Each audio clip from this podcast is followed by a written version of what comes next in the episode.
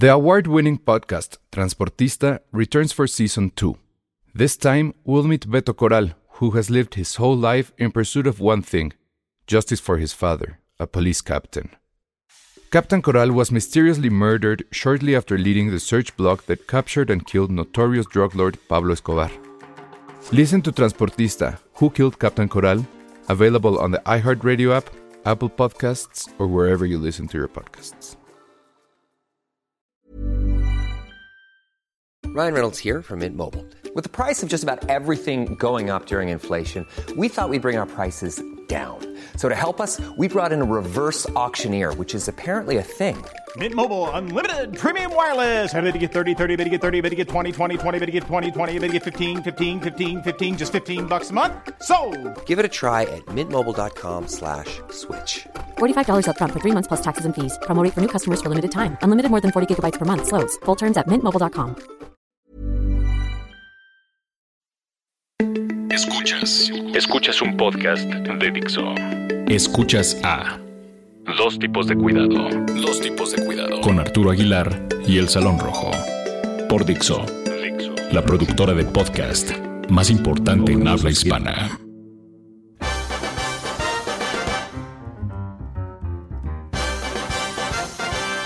Hola, ¿cómo están? Bienvenidos a esto que es Dos tipos de cuidado, el único podcast de cine al cual no invitaron al Festival de Cine de Guanajuato. ¿A, ti, a, ti A sí mí sí me invitaron? pero ¿Y yo decidí no ir. Qué mala onda. Eh, Ya me quemaste así en la entrada del podcast, pero me gusta la sinceridad de este programa que tenemos. No, sí, la verdad es que me invitaron, pero Pero decidí tomarme neta, ¿por qué no fuiste? Dos razones. En verdad, una, decidí tomarme un par de semanas un, un poco más tranquilas para ir a ver a mi familia, entonces iba a estar fuera de la ciudad y demás. Y lo otro es el de, no creo que sea un festival tan atractivo y ha crecido un poco como enredadera lo güey en los últimos años. Está bien eso. Y cuando hablas, no, en verdad, cuando hablas de un festival que está celebrando o festejando 18 años en México, creo que tendríamos que imaginar algo un poco más sólido, más estable, en crecimiento, con una oferta como mucho, muy clara. No que no haya cosas interesantes, porque hoy me encontré en- durante, y ahorita lo platicaremos durante la función de, de prensa de Misión Imposible con varios colegas que estuvieron allá, y cada quien tuvo algo que recomendarme que vio. Es de, claro, en, en todo festival siempre va a haber algo chido que ver, pero no le empiezo a encontrar el sentido de atractivo, cinéfilo, de industria a un festival de ese tamaño. Creo que su parte interesante en su momento, lo de los cortometrajes, era Es que sumamente era atractivo, un exacto Festival de cortometrajes. y muy sano.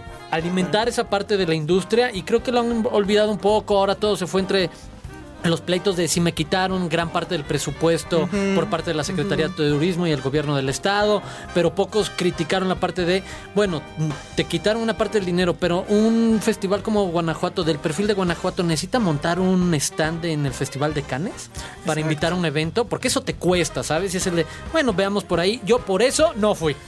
Yo, bueno, yo no fui porque no me invitaron, pero el comentario venía sobre todo por Sí.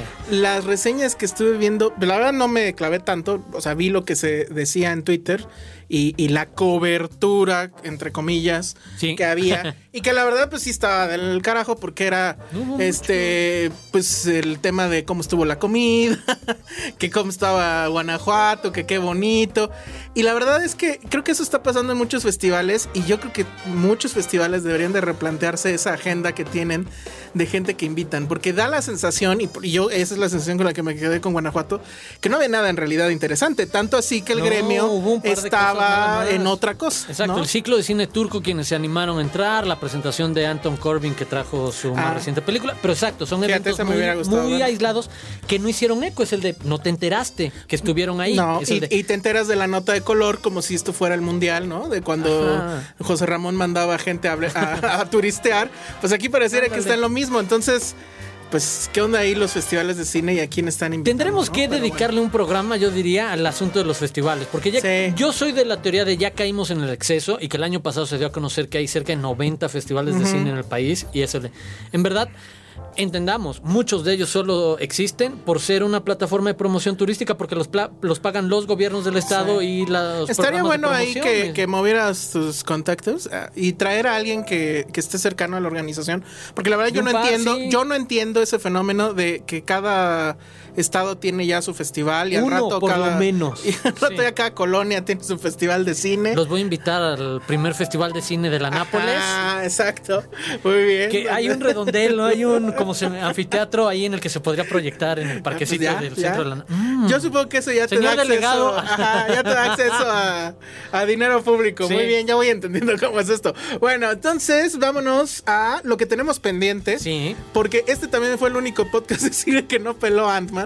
Pero bueno, fue por una cuestión técnica. La, la película la proyectaron después de que grabamos el anterior o anteanterior podcast. El anterior. Ah, sí, No, el- el antepasado. Y el Y el anterior pasado, lo quisimos la dedicar verdad- en especial a cosas que estaban fuera de la cartelera Y pues regular. se nos pasó, la verdad. Pero bueno, entonces, este, pero tú no lo has podido ver, es verdad. Pero como ya sería demasiado esperarnos otra semana, pues ahí les va. Sí.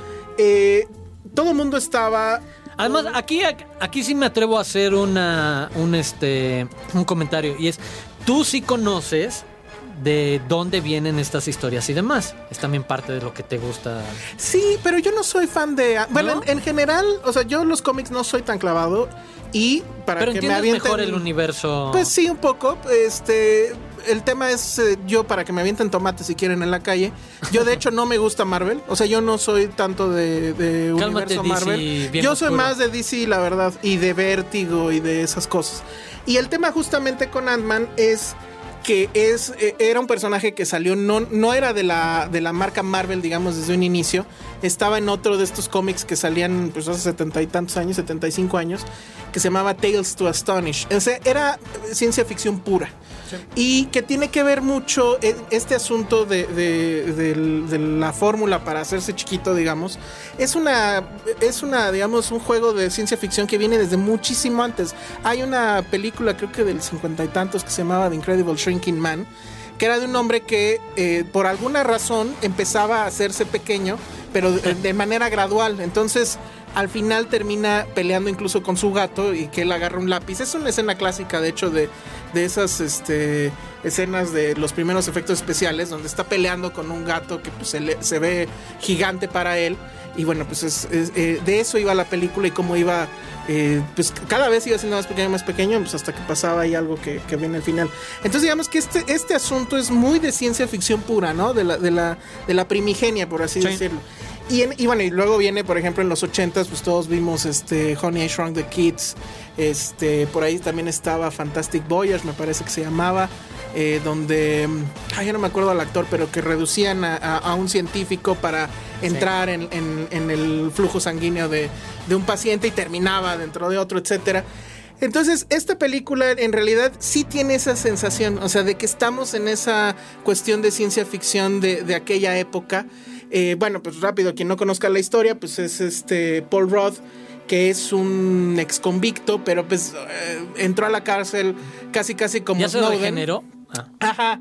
Que, Ya se puede reinsertar Sí, en la de hecho empieza la película cuando él sale de la cárcel y su delito había sido que hackeó una compañía que supuestamente había hecho fraude a no sé cuántos clientes y pues bueno, él entró para hackearlo y regresarle su dinero a esas personas, pero bueno, al fin y al cabo un delito. Un ¿no? Robin Hood. Ajá, exacto. Y entonces lo va a contactar eh, Hank Pym, que en este caso es Michael Douglas. Muy curioso porque hay una secuencia que supuestamente pasó hace, que será? Como 50 años, donde se ve a Michael Douglas súper joven, que lo hacen obviamente con CGI y es muy gracioso. Él se supone conoce al papá de Iron Man, de, ¿cómo se llama? Tony A Stark. Tony Stark, a, Tony sí. Stark a Tony Stark padre.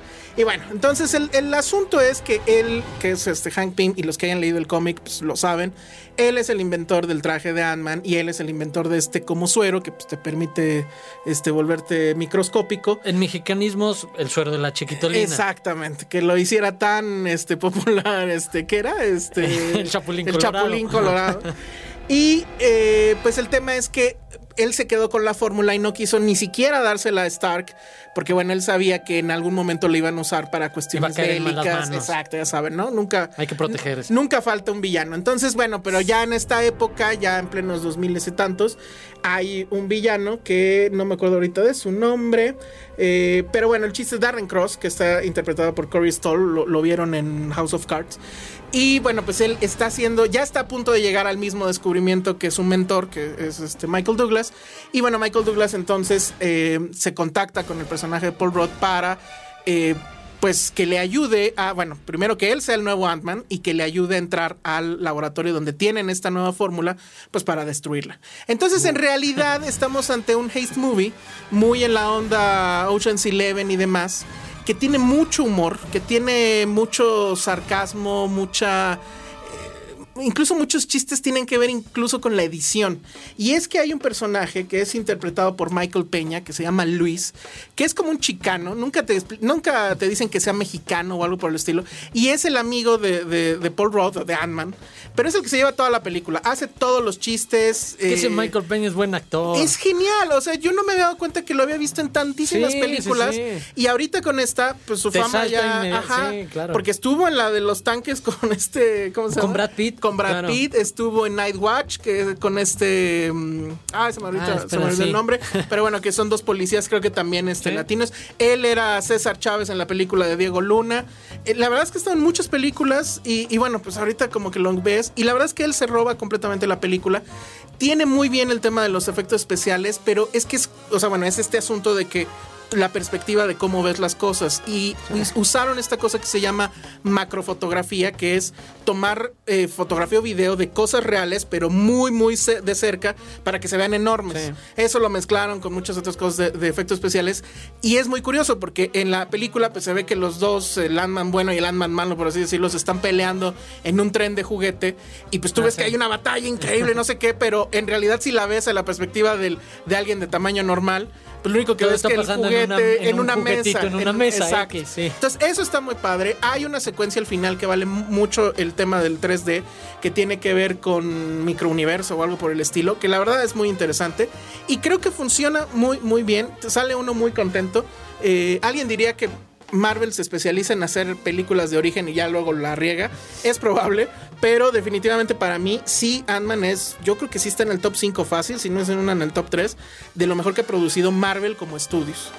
Muy, eh, se sale mucho de, esta norma de todo súper denso. Hay muchos chistes, por ejemplo, que tienen que ver con los Avengers. Hay toda una secuencia que tiene que ver con chistes de los Avengers.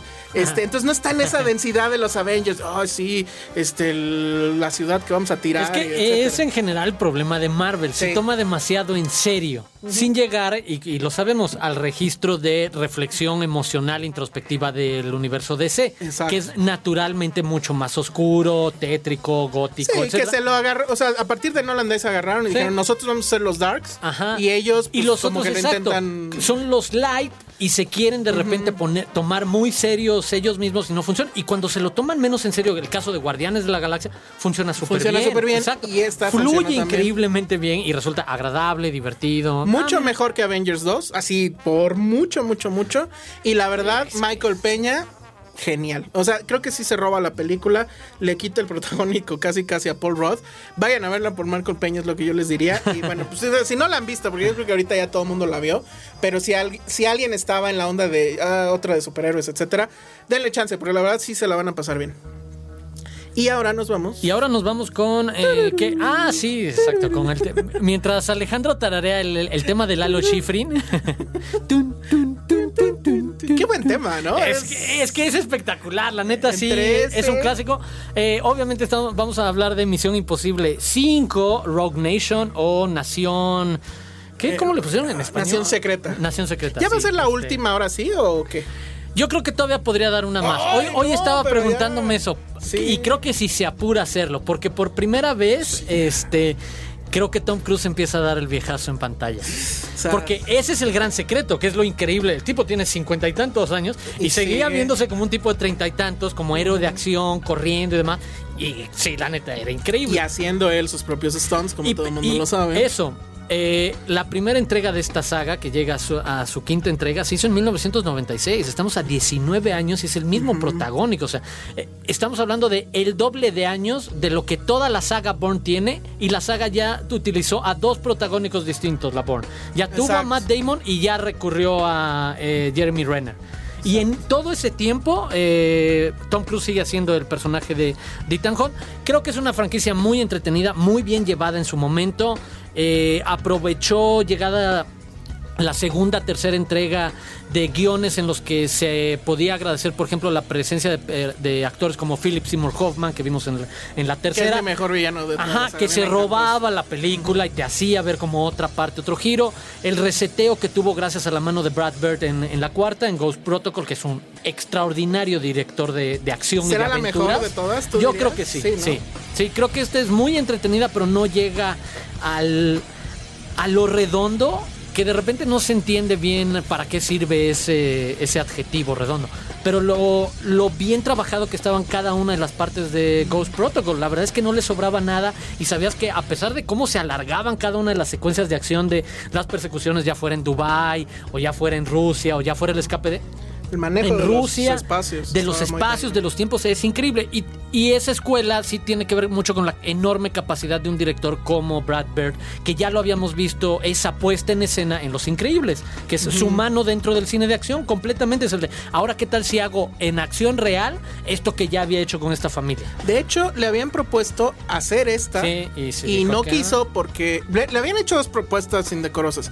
Volver a hacer este Misión Imposible, pues no quiso porque estaba trabajando en Tomorrowland y también le propusieron hacer Star Wars y no quiso porque estaba trabajando en Tomorrowland. Y Tomorrowland, ya lo platicaremos después, es la gran, creo, para mí es la gran decepción del verano. Sí, y otra cosa que me gustaría notar de la saga de Misión Imposible, es todo un escaparate de directores de acción. O sea, Sí. Brian De Palma, John Woo, este, el propio J.J. Abrams, Brad Bird. Y de hecho el más flojo es el de esta... Christopher McCurry, Ajá. a quienes podrían recordar por Al filo del mañana, eh, como Exacto. Ojo, exacto. Como guionista, productor, como director, sí en el caso de Jack Richard, que es la anterior película del mismo registro de este super policía o super agente secreto, ex militar, como quieran verlo entrenado y que decide tomar venganza contra alguien más. Pero sí, en ese sentido, queda claro precisamente lo que dices, que no es el mejor del grupo de los cinco directores no, que, no que- que le han entregado la saga, no está a la altura de, y se ve. Funciona bien porque, eh, lo platicamos antes de entrar al aire muy rápido, eh, se vuelven a repetir este esquema de secuencias muy largas de vamos a pasear al mundo y vamos a por lo menos estar en cuatro o cinco lugares, en donde en cada uno de ellos va a haber una pequeña misión que se va a alargar por 20, 25 minutos, desde una eh, embajada y tratar de escapar de ella con algún eh, material secreto hasta entrar en una en una construcción militar en Marruecos, bla bla, para no quemarles como cuáles son cada una de las partes. Y recurre exactamente eso, a que estén bien diseñadas esas secuencias de persecución, acción que se van alargando y que van conectando a uno pero creo que nunca logran conectarte tanto con el sentido de paranoia o de preocupación por lo que le va a pasar a, a- a los personajes en el caso anterior. Y está bien llevado porque recurren de nuevo a recuperar a todos los actores de, de la saga, desde Bing Rames, que estaba en la primera entrega, hasta Jeremy Renner y Simon Peck de, de la última eh, entrega. Eh, en ese sentido creo que cumple a secas, o sea, la pasas bien, pero teniendo de referente la última, si dices, híjole. Sí, la- También que la estaba muy pasé alta, ¿no? y... Sí, sí, le dejaron la vara, la verdad, muy, muy alta. No, eh, sí no quiero...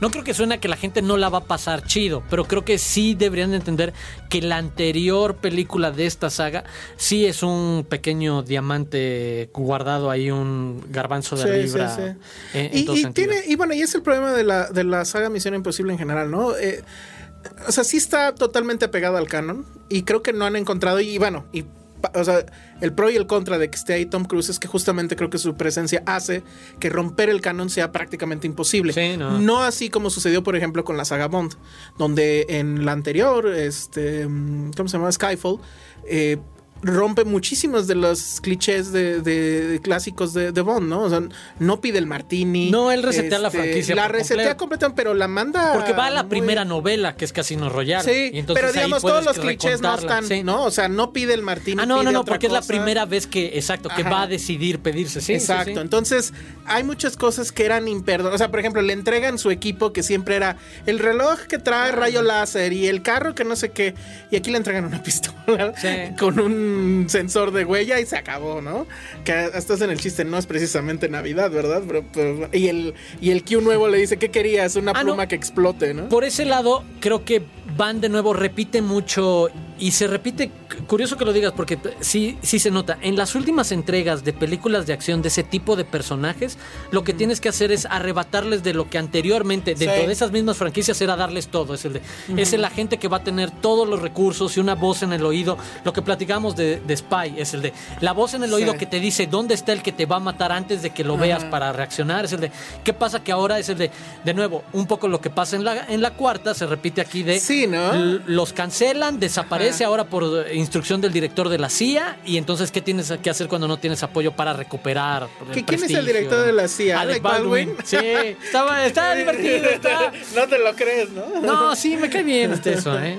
Bueno, pues ahí está Misión Imposible. Yo ahí en las siguientes emisiones les platicaré qué, qué, qué tal me fue con ella. La, la veo, la veré después. ¿Con qué quieres seguir?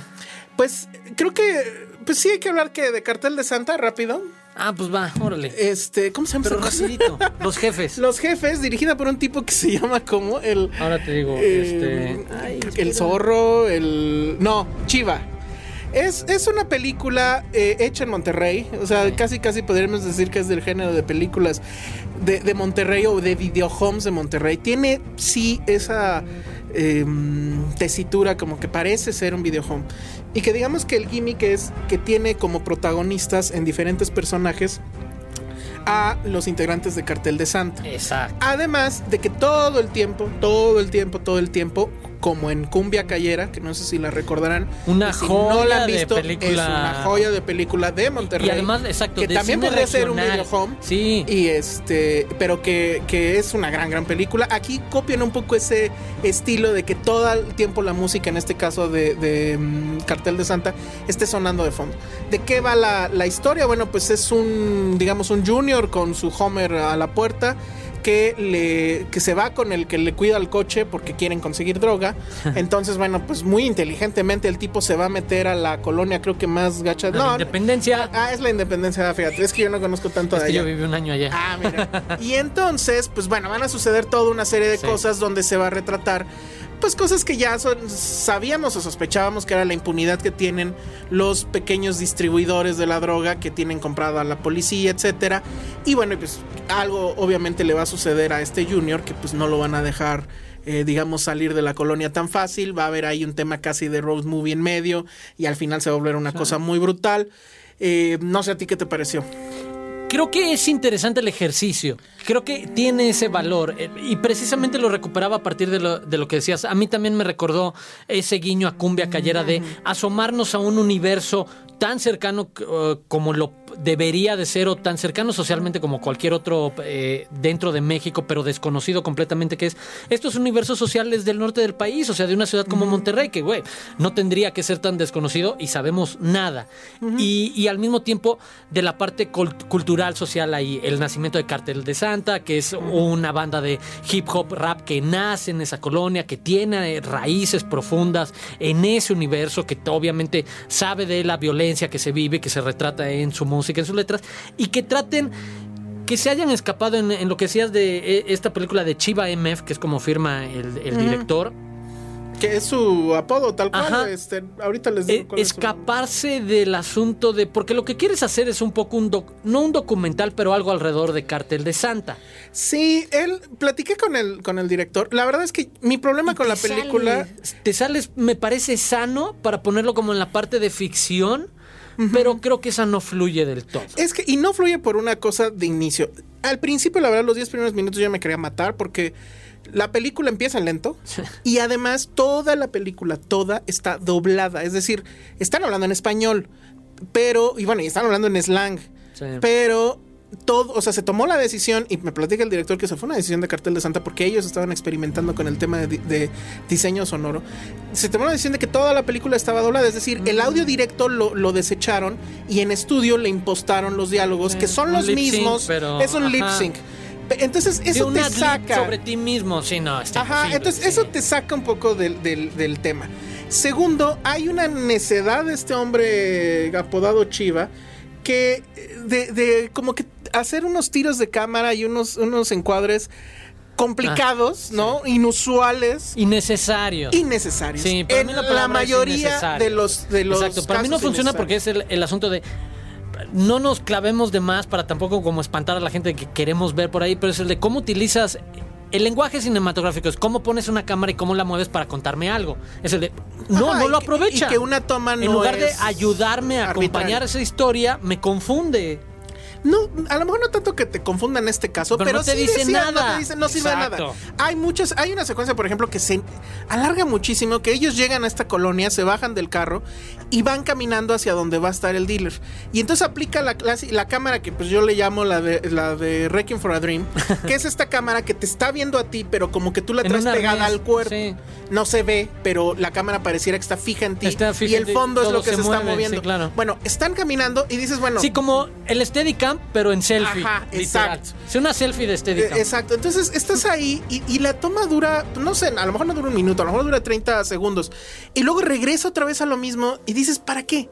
O sea, ¿cuál era la, la- No hay tensión todavía, no se ha explicado nada. quieres Es nada más para un desarrollo pero no tiene Y el razón tipo de ser. se llama Jesús Rodríguez y pues te- platiqué con él y resulta que él es director de videoclips. Entonces dices, ah, Sí, por ahí viene más. Ya salió el tema, sí. ¿no?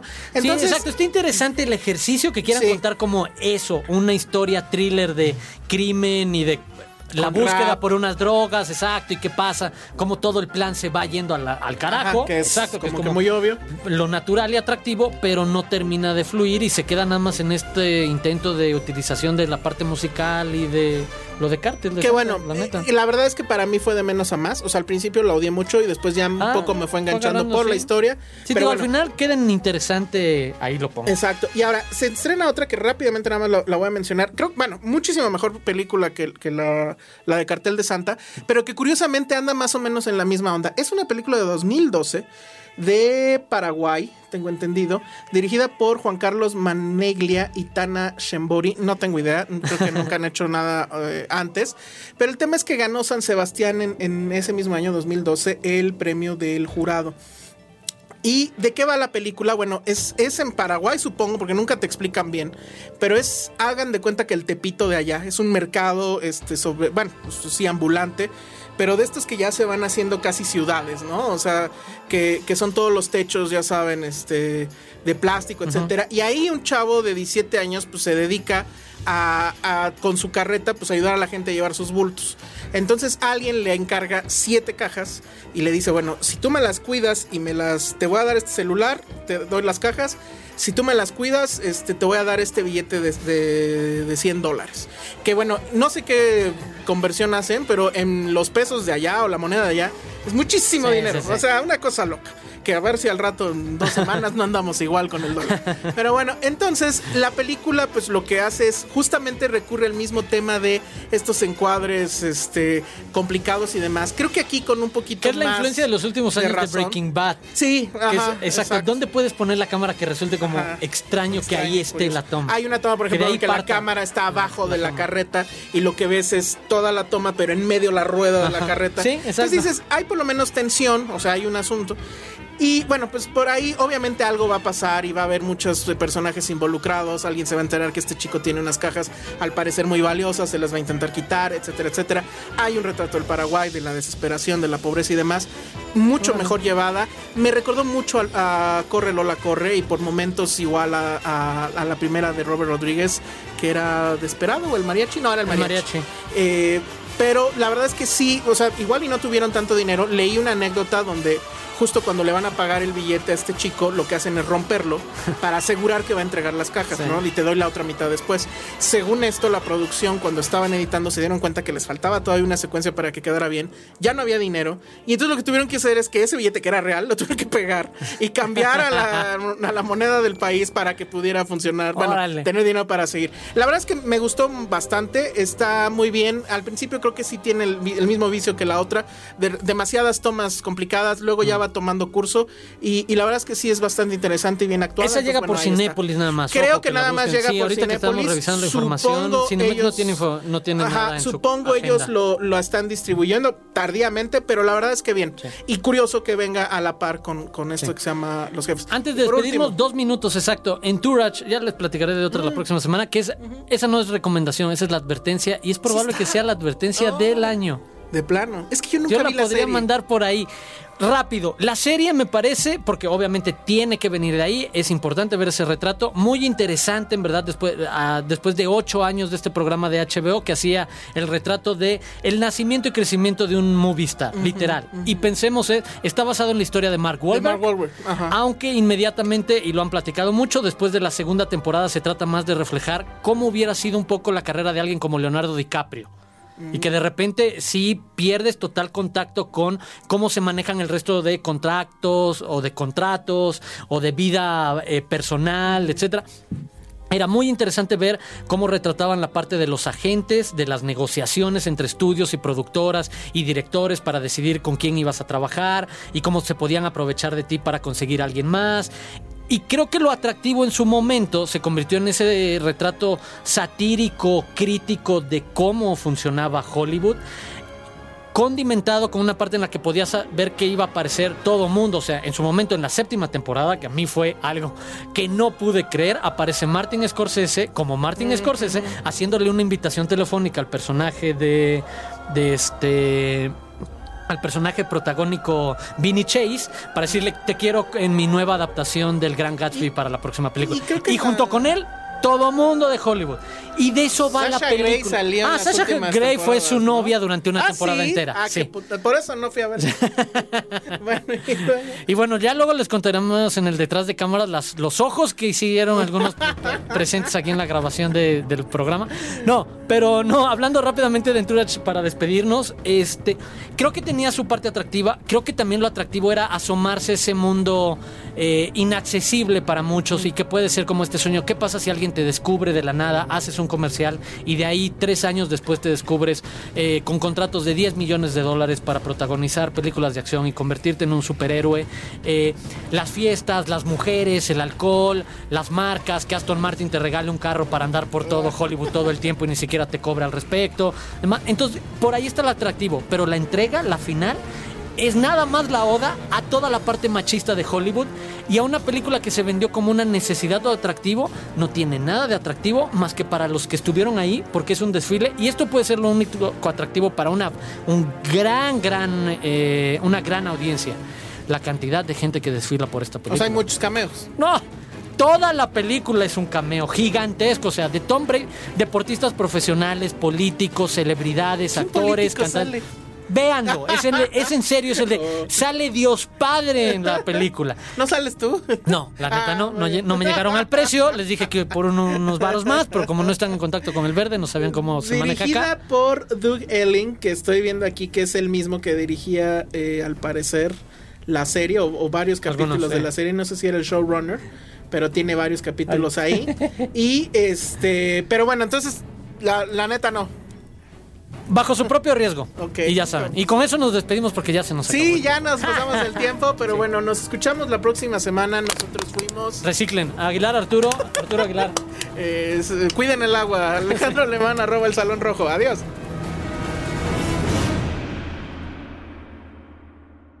Dixo presentó Dos tipos de cuidado con Arturo Aguilar y El Salón Rojo. El diseño de audio de esta producción estuvo a cargo de Carlos Ruiz. Planning for your next trip? Elevate your travel style with Quince. Quince has all the jet setting essentials you'll want for your next getaway, like European linen, premium luggage options, buttery soft Italian leather bags, and so much more. And is all priced at 50 to 80% less than similar brands. Plus, Quince only works with factories that use safe and ethical manufacturing practices. Pack your bags with high-quality essentials you'll be wearing for vacations to come with Quince. Go to quince.com slash pack for free shipping and 365-day returns.